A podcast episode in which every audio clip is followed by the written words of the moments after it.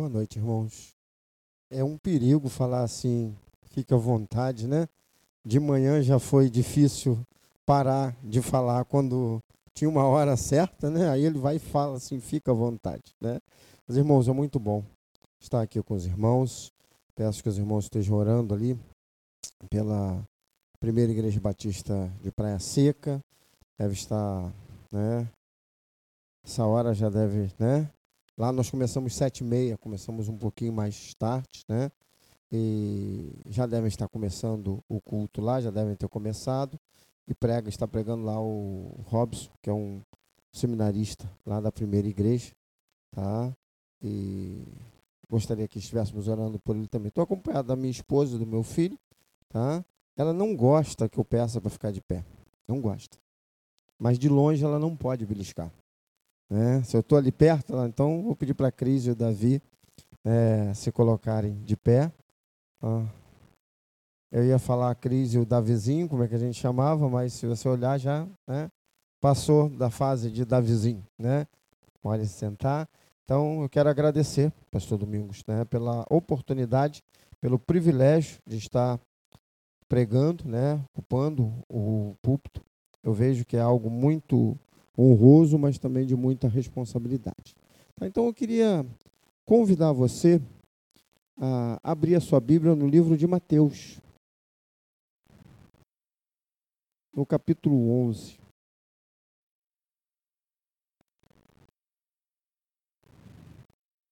E eu quero falar sobre uma vida aprovada por Deus. Muitas vezes, quando pensamos numa vida aprovada por Deus, nós pensamos naquilo que os comandantes falam, né? Céu de brigadeiro, sem tempestade, sem dificuldade, não é verdade? Como dizem agora os jovens, né? A vida aprovada por Deus é aquela que está tudo dando certo, estou nadando de braçada e nada me impede, não tenho impedimento algum, tá? E muitas vezes pensamos dessa forma. E por isso, muitas vezes, o crente se frustra. Porque quando ele começa a viver a vida cristã de forma real, verdadeira, ele vê que encontra algumas dificuldades, encontra algumas lutas, aí pensa: o que, que eu estou fazendo errado? Por que não está dando certo? Quando na verdade nós não buscamos a aprovação dos homens, nós buscamos a aprovação de Deus. Porque a aprovação dos homens muda de tempo em tempo. A aprovação dos homens é igual à moda. Tá? Hoje, quando você vai comprar uma calça jeans, o mais difícil é você conseguir uma calça jeans. Eles vão diminuindo o pano da perna, não é isso? E aumentando o preço da calça. De primeiro, você tinha aquela calça, não sei quem daqui é do tempo, aquela calça boca de sino. Aquela calça, né? Não é do seu tempo, não, né, pastor? Não é não, né? Não, é também. Não. Dizem também que não é do meu, mas, né? Mas aí muda. E a coisa vai mudando. A aprovação dos homens também é assim. Mas e a aprovação de Deus? E eu quero ler um texto que fala sobre um homem aprovado por Deus. Tá? Eu queria convidar você a se colocar de pé. Tá? Em reverência à palavra do Senhor, eu vou ler e gostaria que você acompanhasse Mateus capítulo 11.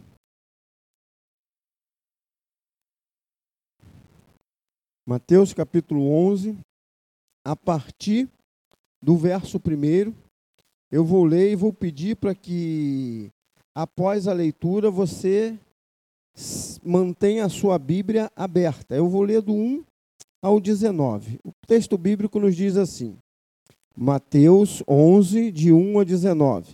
Quando Jesus acabou de dar estas instruções aos seus doze discípulos, saiu dali para ir ensinar e pregar nas cidades deles. Quando João, no cárcere, ouviu falar das obras de Cristo, mandou que seus discípulos fossem perguntar: você é aquele que estava para vir ou devemos esperar outro?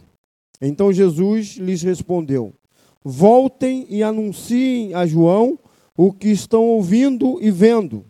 os cegos veem, os coxos andam, os leprosos são purificados, os surdos ouvem, os mortos são ressuscitados e aos pobres está sendo pregado o evangelho. E bem-aventurado é aquele que não achar em mim motivo de tropeço. Quando os discípulos de João foram embora, Jesus começou a dizer ao povo a respeito de João: O que vocês foram ver no deserto? Um caniço agitado pelo vento? O que vocês foram ver? Um homem vestido de roupas finas? Os que vestem roupas finas moram nos palácios reais. Sim. O que foram ver? Um profeta? Sim eu lhes digo, e muito mais do que um profeta. Este é aquele de quem está escrito: Eis que envio adiante de você o meu mensageiro, que preparará o caminho diante de você. Em verdade lhes digo: entre os nascidos de mulher, não apareceu ninguém maior do que João Batista, mas o menor no reino dos céus é maior do que ele. Desde os dias de João Batista até agora, o reino dos céus sofre violência, e os que usam de força se apoderam dele, porque todos os profetas e a lei profetizaram até então. E se vocês o querem reconhecer, ele mesmo é Elias que estava para vir. Quem tem ouvidos para ouvir, ouça. Mas a que compararei essa geração?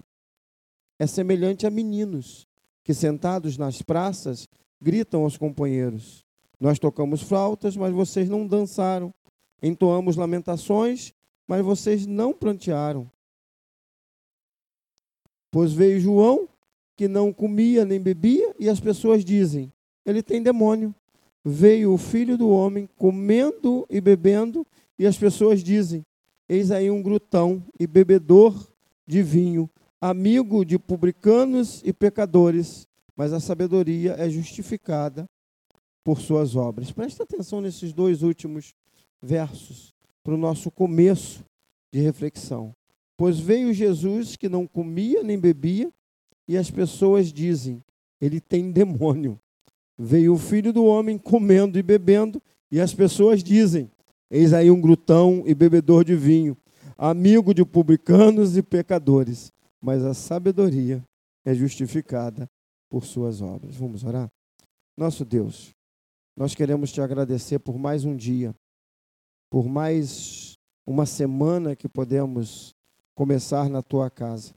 E nesta hora te agradecemos pela leitura da tua palavra, pedindo, ó Pai, pela tua misericórdia, pelo teu amor, pela tua bondade, que o Senhor aplique a tua palavra aos nossos corações que possamos não só compreendê-la, mas possamos também, ó Pai amado, guardá-la no nosso coração, mas que possamos não só guardá-la no nosso coração, mas que possamos colocá-la em prática em nossa vida.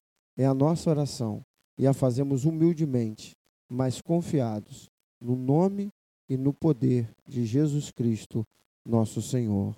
Amém. Ó Pai. Os irmãos podem se assentar.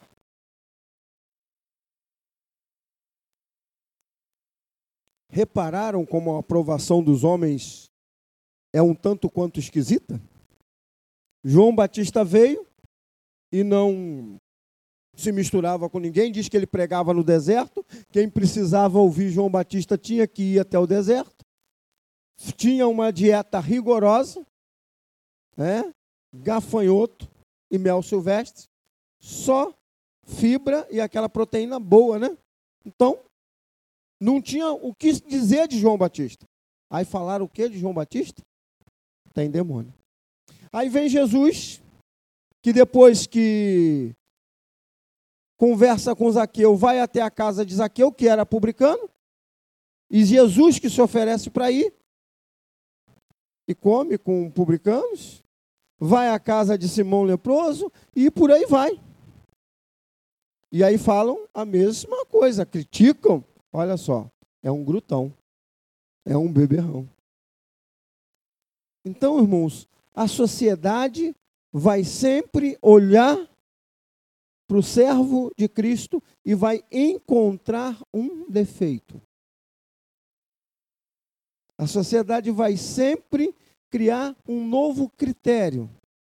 Você gosta de quando começa é, a fazer alguma coisa, alguém muda a regra no meio do jogo? Já viu? Quando começa a mudar a regra no meio do jogo. Você gosta quando você é contratado e o patrão te promete alguma coisa, mas no meio do caminho ele fala assim: Eu já não posso te dar isso, vai ser aquilo ou outro. Como é que você fica se sentindo? Você fica logo pensando: cadê o sindicato? Cadê o advogado? Mas você gosta também quando acontece, às vezes, ao contrário.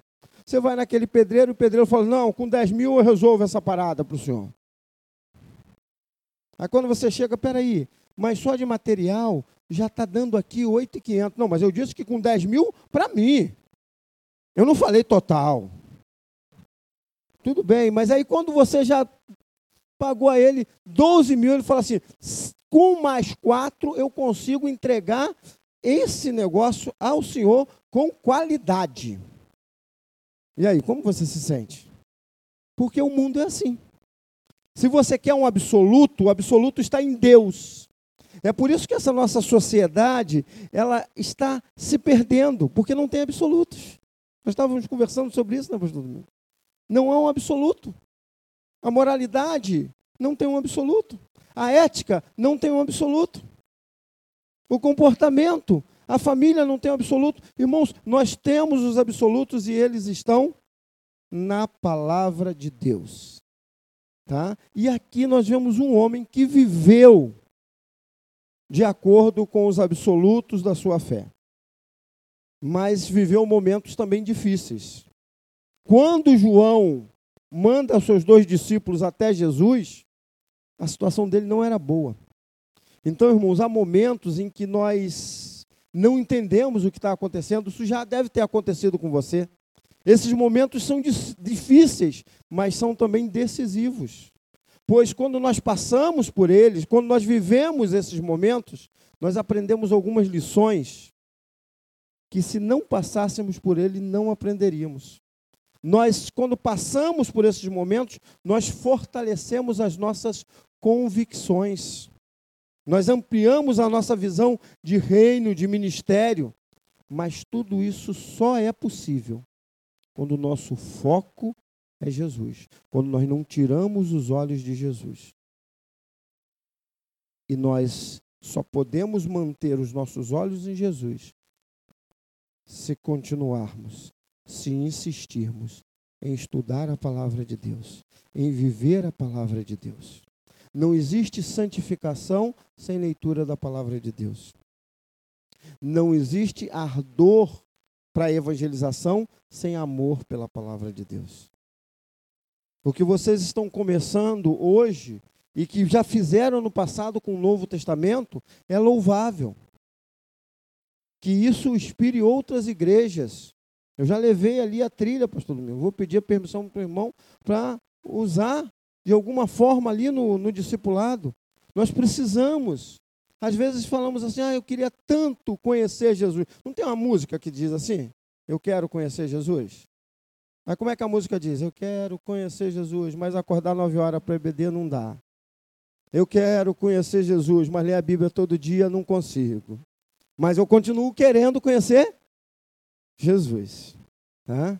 Não dá, irmãos. É a mesma coisa que você pedir para mim correr uma, uma maratona. Não dá.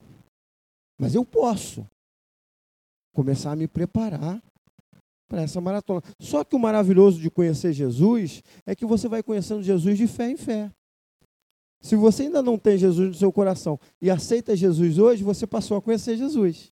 Mas você só vai conhecendo mais e mais a Ele quando vai andando junto com Ele quando vai lendo mais a palavra de Deus. Então, nós precisamos que Cristo seja o nosso foco. João Batista está preso, irmãos. Vamos voltar aqui para João Batista. João Batista está preso, mas não esqueceu de Jesus. Muitas vezes, quando vem a dificuldade, a primeira coisa que a gente fala é o quê? Não quero mais seguir a Jesus. Sabe por quê? Porque prometeram alguma coisa errada. Fizeram uma promessa mentirosa. Jesus não prometeu nenhuma riqueza, não prometeu cura para todas as enfermidades. Paulo estava deixou Trófimo doente em Mileto, Timóteo tinha um problema de estômago. Por que Paulo, que ressuscitou até algumas pessoas, não curou aqueles dois? Não é verdade? Então nós precisamos crer naquilo que a palavra de Deus. É interessante que quando a gente pensa no capítulo 11 de Mateus, o versículo que me vem ao coração é o 28. Vinde a mim todos que estáis cansados e sobrecarregados, e eu vos aliviarei. Tomai sobre esse o verso 29 já não é muito agradável, né? Tomai sobre vós o meu jugo e aprendei de mim que sou manso e humilde de coração, e encontrarei descanso para as vossas almas. Não é para o corpo, muitas vezes, mas é o descanso para a alma. Sabe quando você chega em casa cansado, mas feliz? Chega em casa, às vezes está esgotado, mas coloca a cabeça no travesseiro e fala assim: Poxa, saí de casa para resolver uma série de coisas, não consegui resolver nada, mas nesse tentar resolver, eu falei de Jesus para um, eu apresentei Jesus para outro, eu aconselhei outro, e aí você chega em casa satisfeito, aprovado. Não conseguiu resolver nada, mas aprovado. João Batista estava vivendo uma circunstância muito desfavorável. Sua condição era extremamente precária.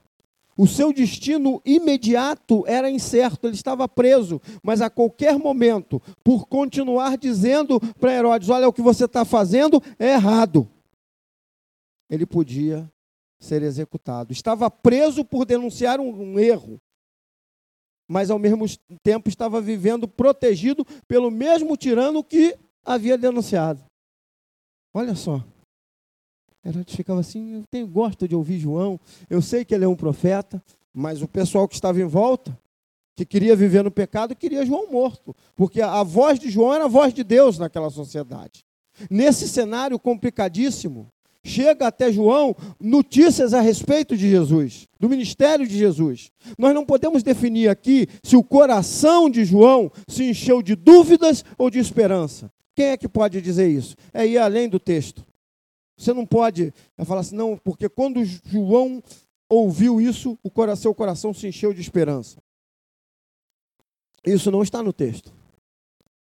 Quando Jesus ouviu isso, quando João Batista ouviu isso, o coração dele se encheu de dúvida. Isso também não está no texto.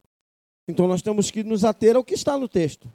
Mas uma coisa lhe preocupava: cumprir a vontade de Deus, cumprir o seu ministério, cumprir aquilo que Deus tinha falado para ele. Ou seja, ser aprovado por Deus. Às vezes nós buscamos a aprovação dos homens. Sendo assim, João Batista pega dois dos seus discípulos e envia até Jesus com uma simples, mas importante pergunta: És tu o Cristo, aquele que haveria de vir, ou devemos esperar outro? Jesus responde a João Batista com evidências. Ele não dá uma resposta é, direta, mas ele mostra evidências. Faz com que João Batista e também os seus discípulos exercitem a sua fé. E é interessante que no início do ministério de João Batista, Jesus foi até ele para se batizar. E João Batista teve claras e evidentes certezas. O próprio João Batista, quando Jesus passa, ele aponta para Jesus e diz para os seus discípulos: Eis aí o Cordeiro de Deus que tira o pecado do mundo. Ele faz isso em João capítulo 1, verso 26 e verso 36. Verso, desculpa, verso 29 e verso 36.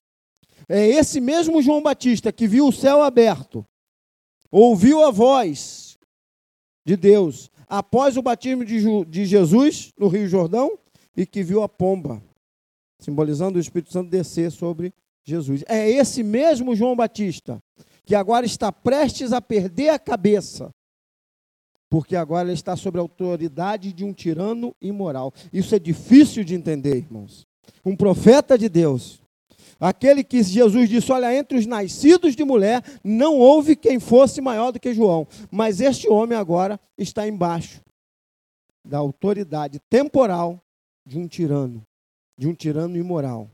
E está vulnerável à decisão de uma jovem que vai ali dançar no meio de outros homens, numa festa onde todo mundo já estava de cara cheia.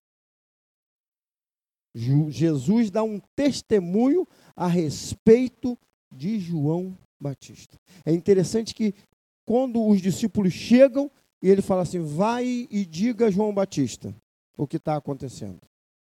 Diga a João Batista o que eu tenho feito. João Batista conhecia as profecias. João Batista é considerado o elo entre o Antigo e o Novo Testamento. No modelo dos antigos profetas, João Batista é o último. O dom de profecia que é dado pelo Espírito Santo dali para frente, após a descida do Pentecostes, é totalmente diferente daquele que foi dado aos profetas do Antigo Testamento, que diziam: Assim diz o Senhor. Hoje, se algum profeta chegar para você e falar assim: Assim diz o Senhor, algo que contraria a palavra de Deus, foge dele. Hoje, os profetas falam assim: assim está nas Escrituras, e dão um endereço para que você faça igual os cristãos de Bereia. Confirme, vá lá e confira. Eu falo sempre lá, a primeira de praia seca, irmãos, quando o pastor deixar de usar a Bíblia, deixar de citar a Bíblia, deixar de fortalecer as suas mensagens com a Bíblia e começar a falar algo contrário ao que está escrito na Bíblia, é a hora de vocês colocarem ele para correr. E aí eu peço a eles: me façam esse favor. Vocês vão estar me fazendo um bem. Então, para que isso não aconteça, orem pelo seu pastor. Peço a eles: orem pelo seu pastor. O pastor não é super-homem. Tá? Não é super-homem. Tá? Mas aqui João Batista está nessa condição. Está nessa condição. E aí Jesus fala: olha, volta lá e diz para João Batista que os cegos estão vendo, que os mudos falam, que os mortos são ressuscitados e que o evangelho, as boas novas de salvação, são pregadas a todos, inclusive aos pobres. E é interessante que quando eles saem, Jesus dá um testemunho a respeito de João Batista. Ele diz assim: Olha, o que, que vocês estão pensando que João Batista é? Quando vocês saíam até o deserto para escutar João Batista, vocês pensam que estavam ouvindo o quê? Um caniço agitado pelo vento? Jesus fala o que ele não é. João Batista não é um caniço agitado pelo vento, ou seja, não é alguém influenciável, vulnerável às pressões e às circunstâncias, porque se fosse, ele já estaria fora da prisão. Porque ele, ele começaria a falar aquilo que Herodes queria ouvir. Olha, Herodes, está certo você fazer isso, está certo você ser imoral, está certo você perverter o, os costumes, está certo. Mas ele não foi influenciado. Então ele não era um caniço agitado pelo vento. Você já viu aquela pessoa que, se você diz que isso é roxo, é roxo, se você diz que é verde, é verde, se você diz que é amarelo, é amarelo? Essa pessoa, você pensa assim, essa pessoa é muito boa, ela quer agradar todo mundo. Não, é perigosa. Porque ela não tem convicções. Se enquanto estiver sendo influenciada por alguém do bem, será do bem. Agora, quando começar a ser influenciado por alguém do mal, será do mal. Nós precisamos firmar as nossas convicções em Jesus. A segunda coisa, João Batista não é um homem trajando roupas finas. Não é um líder comum. Não. João Batista é um líder que abandonou o conforto, abandonou o luxo para continuar com Jesus. Às vezes abandonamos Jesus para ter tão pouca coisa. E não temos coragem de abandonar coisas temporais para ter Jesus. E a Bíblia fala sobre um jovem que não conseguiu. Diz que o jovem rico chega para Jesus e fala assim: Bom mestre, que devo fazer para herdar a vida eterna? Ele já queria merecer. que devo fazer. Ele já chegou, né? A única coisa que ele falou com propriedade foi o bom mestre. Daí para frente, o que eu posso fazer para herdar a vida eterna? Eu não posso fazer nada. Mas Jesus falou assim: Você conhece os mandamentos? Ele falou assim: Tenho-os guardado desde a minha mocidade. Jesus só perguntou se ele conhecia. Ele já foi lá na frente e falou assim: Não só conheço, como guardo. Você está pensando que está falando com quem? Está falando com um homem de palavra, está falando com alguém excelente. Por isso que eu não concordo quando algumas traduções trazem aquele subtítulo mancebo de qualidade. Não vejo qualidade nesse mancebo. Vejo que era alvo do amor de Deus, mas a qualidade era ser rico, essa? Diz que ele olha para ali, para Jesus, Jesus fala assim: Jesus poderia ter chamado a atenção dele, mas não. Jesus sempre nos trata com amor. Jesus fala para ele: então vai, já que você já tem praticado desde a sua mocidade, vai, vende tudo que tem, dá aos pobres e vem e segue. Diz que aquele homem se afastou, triste. Jesus ficou contente? Não. Diz que Jesus também sentiu no seu coração, porque aquele jovem foi influenciado pelas circunstâncias, foi influenciado por aquilo que tinha. Muitas vezes nós pensamos, pastor, mas não dá. As pressões são muito grandes e uma hora o jovem vai ser influenciado, uma hora o esposo, a esposa vai ser influenciado. Irmãos, crer que não podemos resistir é não crer no poder de Deus. Aquele ladrão na cruz que pediu ao Senhor Jesus socorro. As circunstâncias ajudavam ele a fazer aquilo? Estava crucificado, sentindo a mesma dor que Jesus estava estava ali, abandonado por família, por amigos, e sendo justamente, para justiça da época, condenado. Olhava ali para o lado, e naquele, do lado dele tinha um homem que tinha sido abandonado pelos seus discípulos. Um, inclusive, o negou três vezes. O outro iria duvidar dele. Os líderes religiosos o, o, entregaram aos romanos. Os romanos o entregaram à sentença de morte as circunstâncias eram favoráveis a alguém olhar para aquele homem e falar assim: lembra-te de mim quando entrares no teu reino? Então, irmãos, a fé vem pelo ouvir, não vem pelas circunstâncias. Então, as circunstâncias não são nenhuma desculpa. Mas já que estamos em João Batista, João seria o precursor do Messias, o arauto do soberano de todo o universo. Era o profeta que prepararia para o Messias o caminho. Este homem de que estamos falando, João Batista, é o homem que Jesus fala assim: entre os nascidos de mulher não houve ninguém maior do que ele. Isaías, grande profeta, considerado o profeta messiânico, é, considerado por muitos teólogos, Isaías é o evangelho no Antigo Testamento. E se você ler com atenção Isaías, quando vocês chegarem lá em Isaías, eu sei que está longe, está começando Gênesis hoje, mas quando chegar lá em Isaías, vocês vão perceber. Ainda mais vocês que já leram o Novo Testamento vão perceber que tudo que Isaías fala ali, a impressão, se você tirar todos os né, tirar ali o nome de cima de Isaías, colocar e pedir para alguém ler, alguém vai pensar, em algum momento vai confundir a leitura com um dos evangelhos.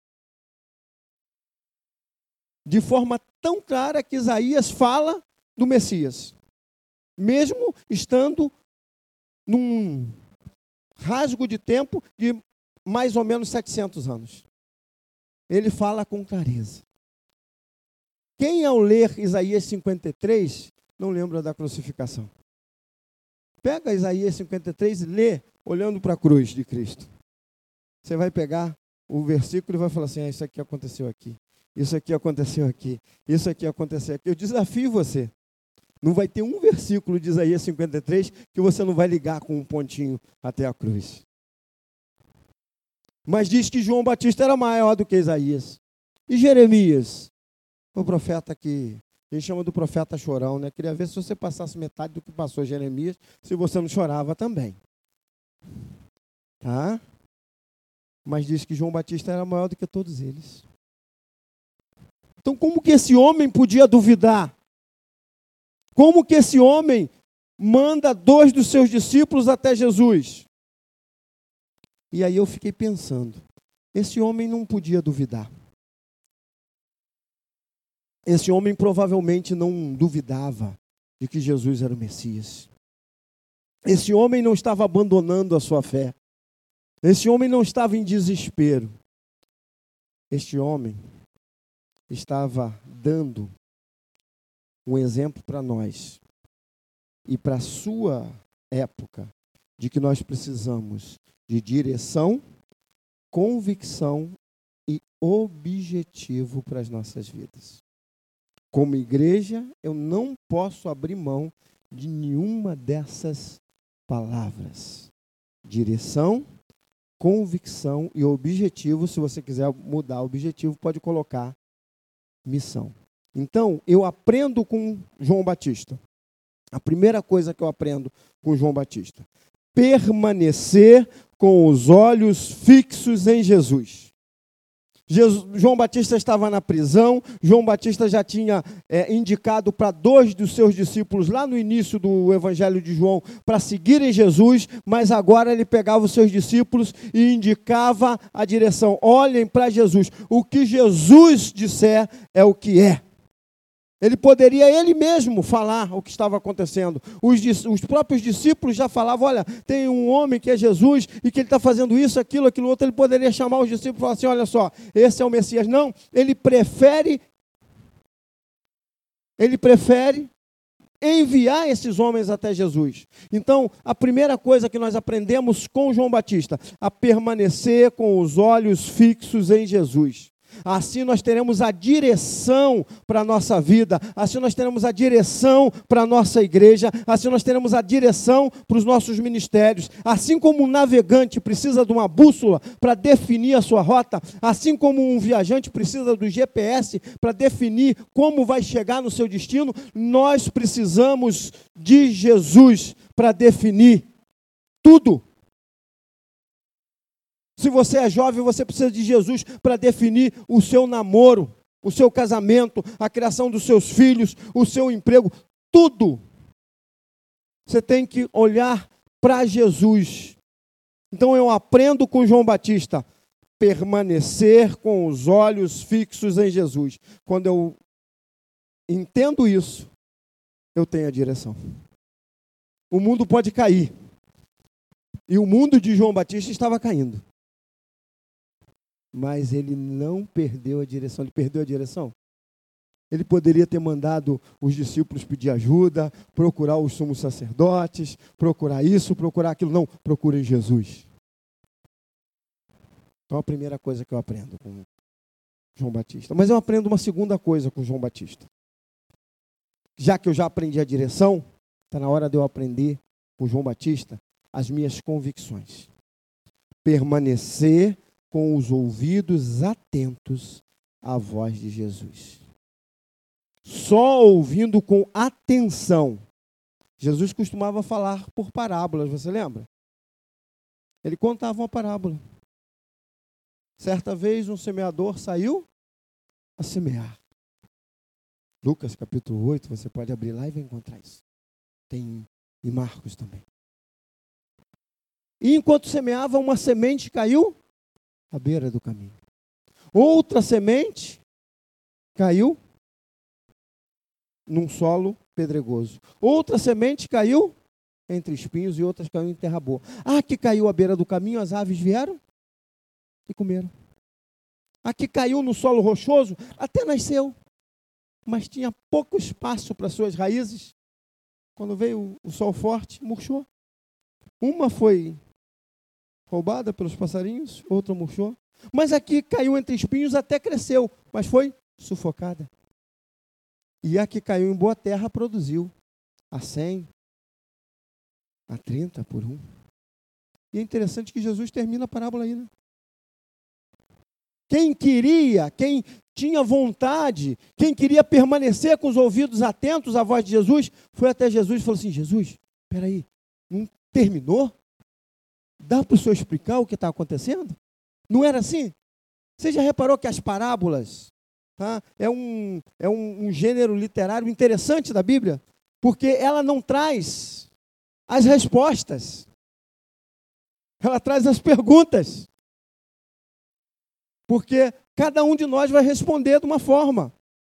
A parábola do bom samaritano foi contada em resposta a um líder religioso que chegou e perguntou assim: é, Senhor, qual é o grande mandamento? Aí Jesus falou: é, amar a Deus acima de todas as coisas e ao próximo como? A ti mesmo. E aí o líder religioso, pensando que podia dar uma volta em Jesus, falou assim: E quem é o meu próximo? Jesus canta a parábola. Conta essa parábola a um líder judeu. Você imagina como esse homem ficou por dentro. Quando o sumo sacerdote passa batido, quando o levita passa batido, mas quem para é um samaritano. E Jesus faz questão de falar assim: o samaritano parou. E aí ele pergunta: quem foi o próximo deste homem? O líder não tem nem coragem de falar a palavra samaritana. Ele diz assim: aquele que o ajudou. Eu fico imaginando como é que ele respondeu assim: aquele que o ajudou. Como é que foi, irmão? Aquele que o ajudou. Não fala que eu quero ouvir. Não tem a criança, quando a gente faz aquela pergunta, a criança sabe a resposta, sabe que tem que responder assim, mas se ele pudesse, ele pulava no pescoço de Jesus. Porque aquela parábola confrontou a ele. E coisa boa é quando a palavra de Deus te confronta e você é vencido por esse confronto. Porque quando você pensa que sai vitorioso. Hum, o pastor Domingos falou sobre isso de manhã quando você não se rende ao que Deus quer para você. Então, a segunda coisa que eu aprendo com João Batista é permanecer com os ouvidos atentos à voz de Jesus. Ele poderia ele mesmo ter falado para os seus discípulos. Ele falou, falou assim: vai lá, vai lá e pergunta a Jesus já que Jesus ainda estava ali, ele, estava, ele falou o seguinte: ó, que vocês ouçam da, da boca do próprio Jesus. Hoje nós podemos ouvir da, da boca do próprio Cristo? Podemos. Está aqui, ó. Podemos ouvir. Pela mediação do Espírito Santo. Porque o próprio Jesus disse que quando o Espírito Santo viesse, nos guiaria a toda verdade.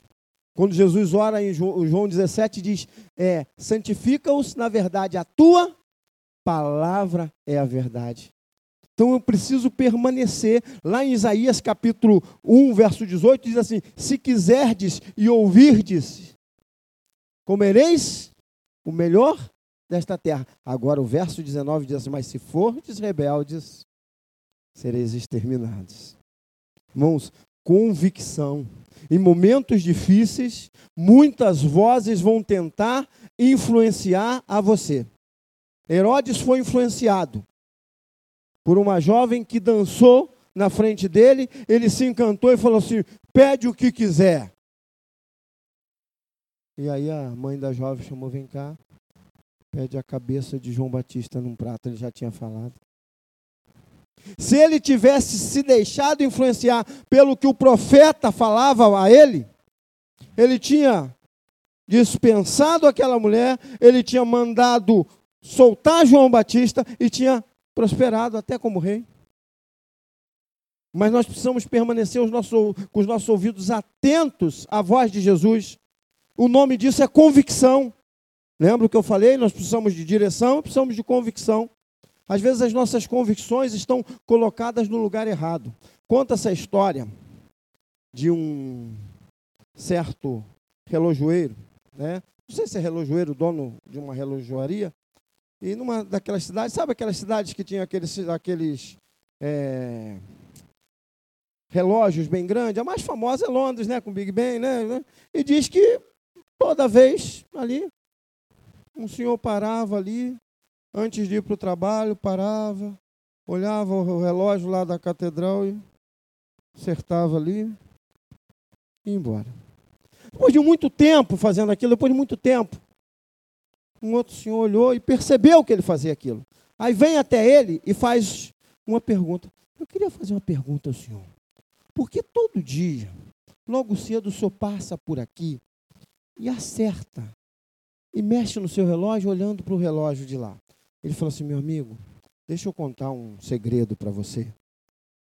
Todo dia eu passo por aqui, olho o relógio da catedral, acerto o meu relógio pelo relógio da catedral, chego na minha loja e acerto todos os relógios.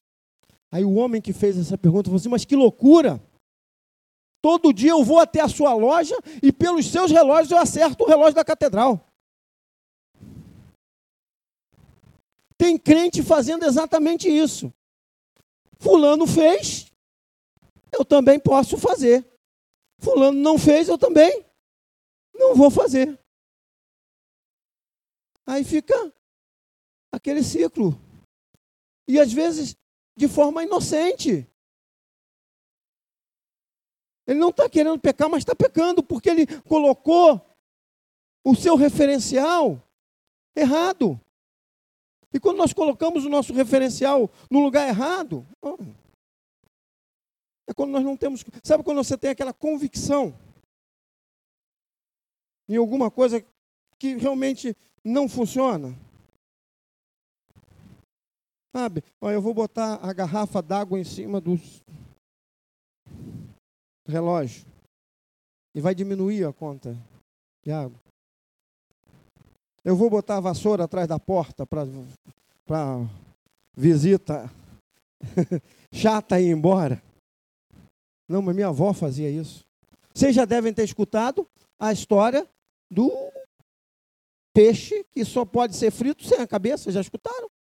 Uma jovem chegou para a mãe, a mãe né, foi fazer o peixe, né, foi fazer o peixe, todo mundo olhando em volta. Ela pegou o peixe, cortou a cabeça do peixe e botou o peixe para fritar. Todo mundo falando, por que você cortou a cabeça do peixe? Quem gosta de peixe sabe que é uma das melhores partes do peixe, né? É a cabeça. Um, dá um bom pirão, né? Aí perguntaram a ela, mas por que você frita o peixe sem a cabeça, gente? Eu falei assim, porque minha mãe me ensinou.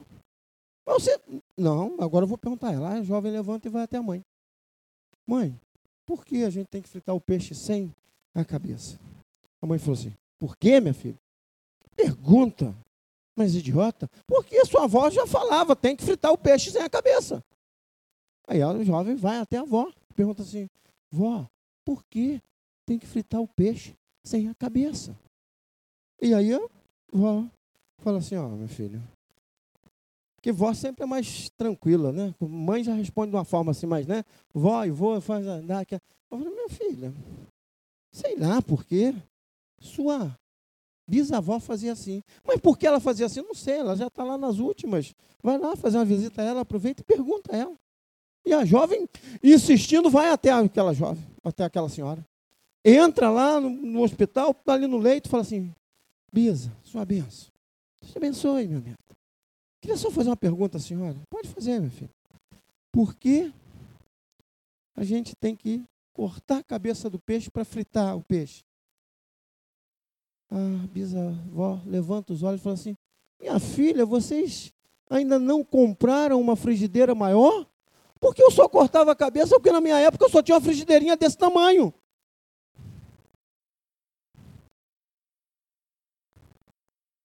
Tem gente ainda cortando a cabeça do peixe no evangelismo, no discipulado, na vida cristã, porque alguém disse que era assim. João Batista não ia cortar a cabeça do peixe para fritar. João Batista falou assim: vai até Jesus e ouve o que Jesus diz. E o que Jesus diz, irmãos, não é opção, é lei. E a terceira e última coisa caminhando para o final, pastor Domingos, né? aquele caminhando para o final. Né? Terceira e última coisa é a nossa missão. O que eu aprendo com João Batista é que eu devo permanecer conduzindo pessoas a Jesus Cristo. Ah, mas eu tenho 40 anos de vida cristã, mas eu tenho quatro horas de vida cristã, não importa. Você pode permanecer conduzindo pessoas a Jesus Cristo. João Batista não podia mais fazer um culto no lar e chamar todo mundo. João Batista não poderia mais ir para as praças e pregar o nome de Jesus. Mas aqueles que foram até ele, ele falou assim: vão até Jesus. Isso vai definir a nossa missão. Tanto o evangelismo como o discipulado, ambas fazem parte da nossa missão como igreja. Então, nós precisamos permanecer conduzindo pessoas a Jesus Cristo. Nós precisamos aprender com João Batista. João Batista conduzia pessoas até Jesus. Fez isso com dois dos seus discípulos lá no início e vai fazer agora com os outros discípulos aqui, perto da sua morte. Sabe por quê, irmãos? Porque todas as respostas estão em Jesus. E às vezes nós não cremos nisso. Todas as respostas estão em Jesus. Colossenses capítulo 3 diz assim: que em Cristo estão ocultos todos os tesouros da sabedoria e da ciência. Capítulo 2, perdão. Todos em Cristo Jesus estão. quando Pedro peca, negando a Jesus, porque Pedro peca a beça, pecou a beça, né? Pedro parece um paradigma de cada um de nós. Pedro era craque em pecar. E Pedro não, não deslizava, não, ele estabacava, sabe? Aquele, aquela, tem aquela pessoa que só escorrega, não tem? Mas tem aquela pessoa que quando escorrega, que você vai ver, ela já está no chão. Você já tem que puxá-la do chão porque já cai, já, já escorrega caindo. Né? O, a, a, trilha sonora da vida dela é assim: tropeça aqui, cai a colar, e depressa levanta. Não tem? Não vou cantar, pelo amor de Deus, né? As vanizas, mas não tem. A trilha sonora da vida de alguns crentes é assim: tropeça aqui, cai a colar, e depressa levanta e começa a cantar. Não pode ser assim, gente. Você não pode ser o crente ioiô. Uma hora lá embaixo, outra hora na mão de Deus. Outra hora lá, lá embaixo, outra hora na mão de Deus. E ainda tem uma manobra do ioiô que a gente chamava de cachorrinho. Não sei aqui, quem, quem aqui gostava de ioiô. Gostava da vida, da vida em cara lá, lá, criançada lá. Vocês sabiam fazer o cachorrinho lá embaixo? Né? Deixar ele rodando, lá, às vezes assim. Tem crente que é assim. Vive a maior parte da sua vida cristã no cachorrinho longe das mãos de Deus. Aí Deus tem que sacudir. Assim. Tem hora que sacode, não tinha hora que sacudir e o ioiô não voltava mais. Aí tinha que ir com a outra mão enrolar tudo. Deus às vezes tem que fazer assim com alguns. Irmãos, Pedro, quando nega Jesus e tem um novo encontro com Jesus no Mar da Galileia, é interessante que Jesus poderia ter falado: Pedro, você não pode mais negar. Pedro, você não pode mais fazer isso. Pedro, não, Jesus não fez nada disso. Três vezes Jesus perguntou a Pedro: Pedro, tu me amas? As duas primeiras vezes Pedro respondeu. Na terceira, Pedro ficou quieto, porque não tinha o que responder. Mas nas três vezes que Jesus perguntou, Jesus falou assim: Apacenta as minhas ovelhas, cuida dos meus cordeiros, apacenta as minhas ovelhas. Sabe o que, Jesus estava dizendo para Pedro? Pedro, se você me ama, não adianta você falar com só da boca para fora. Você não pode ter só gogó. Você, pode, você tem que colocar em prática. Pedro, naquele momento que você pecou, que você me negou, foi porque você sabia falar. Mas agora você tem que aprender a viver a vida cristã. Como você tem vivido? Você tem buscado a aprovação de quem? Você tem deixado Jesus dar direção para a sua vida? Você tem permanecido com os olhos fixos em Jesus? Você tem permanecido com os ouvidos atentos à voz de Jesus? Você, mesmo no meio das lutas, permanece conduzindo pessoas a Jesus? Porque foi isso que João Batista fez. Até, até o último dia da vida dele. É isso que a igreja precisa fazer até a volta do nosso Senhor e Salvador Jesus Cristo, que eu creio estar bem próximo. Nós precisamos permanecer com os olhos fixos em Jesus. Precisamos permanecer com os ouvidos atentos ao que Jesus está falando. E precisamos permanecer conduzindo pessoas a Jesus. Conduzindo pessoas a aceitarem a Jesus, conduzindo pessoas a crescerem na graça e no conhecimento de nosso Senhor e Salvador Jesus Cristo, conforme nos pede 2 Pedro 3, 18. Que Deus nos abençoe.